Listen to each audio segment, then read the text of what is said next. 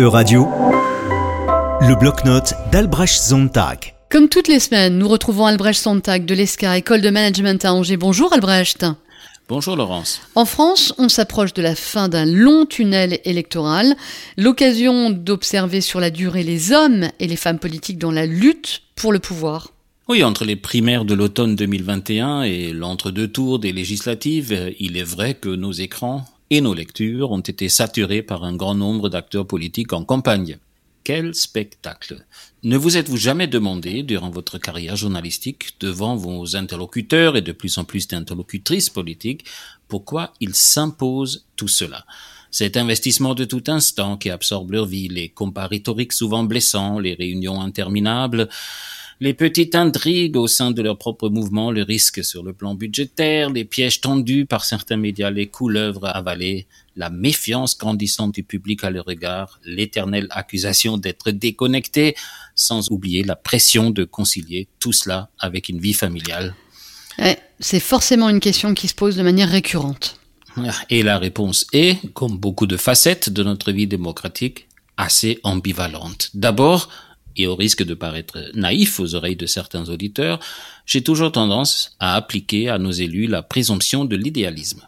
J'ai toujours trouvé, que ce soit dans mes rencontres avec des acteurs politiques à Bruxelles ou plus récemment dans une petite série d'entretiens approfondis avec des députés de la majorité actuelle en France, qu'il y a dans leur motivation une dose d'idéalisme autrement plus importante que la rengaine ô combien facile du tous pourri ne pourrait admettre. S'engager en politique pour être au service de la société, ça n'a rien de ringard, ni même de rare. Bien au contraire. Mais il y a aussi, bien sûr, l'ego. C'est grisant d'être quelqu'un d'important. C'est euphorisant de gagner une élection, d'être le meilleur dans une compétition. Et c'est gratifiant d'être sollicité pour résoudre des problèmes, représenter un collectif ou représenter des revendications aussi. L'attitude des autres change à l'égard de leur élu et quel que soit le niveau de son exercice, il ou elle a tendance à se sentir assez sincèrement indispensable. Pour beaucoup, il est très difficile de raccrocher, même pour ceux qui sont loin d'être des politiques professionnels. Parmi les trois députés que je viens d'interviewer récemment, tous les trois issus de la société civile et conquis par l'ouverture incarnée par Emmanuel Macron en 2017, deux sont bien partis pour empiler alors qu'elle ne comptait faire qu'un seul mandat initialement.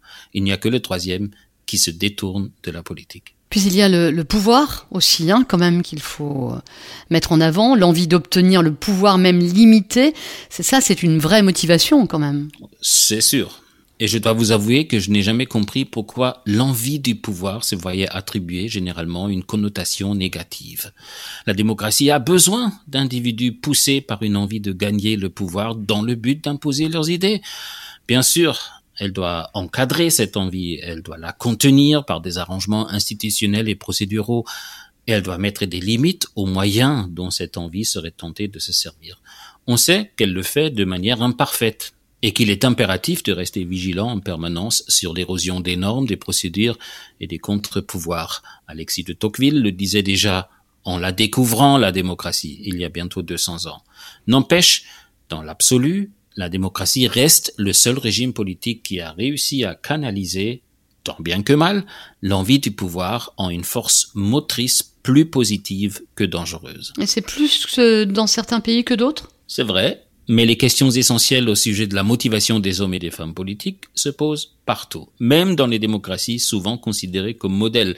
Il suffit de regarder les quatre saisons de la formidable série Télé Borgen, située au Danemark. Les trois premières toujours disponibles sur Arte TV, la quatrième, dix ans plus tard, si vous avez l'occasion, sur Netflix. Si vous ne l'avez pas vu, faites un rattrapage cet été. C'est un condensé de tous ces questionnements sur l'envie du pouvoir, intelligent, crédible et passionnant.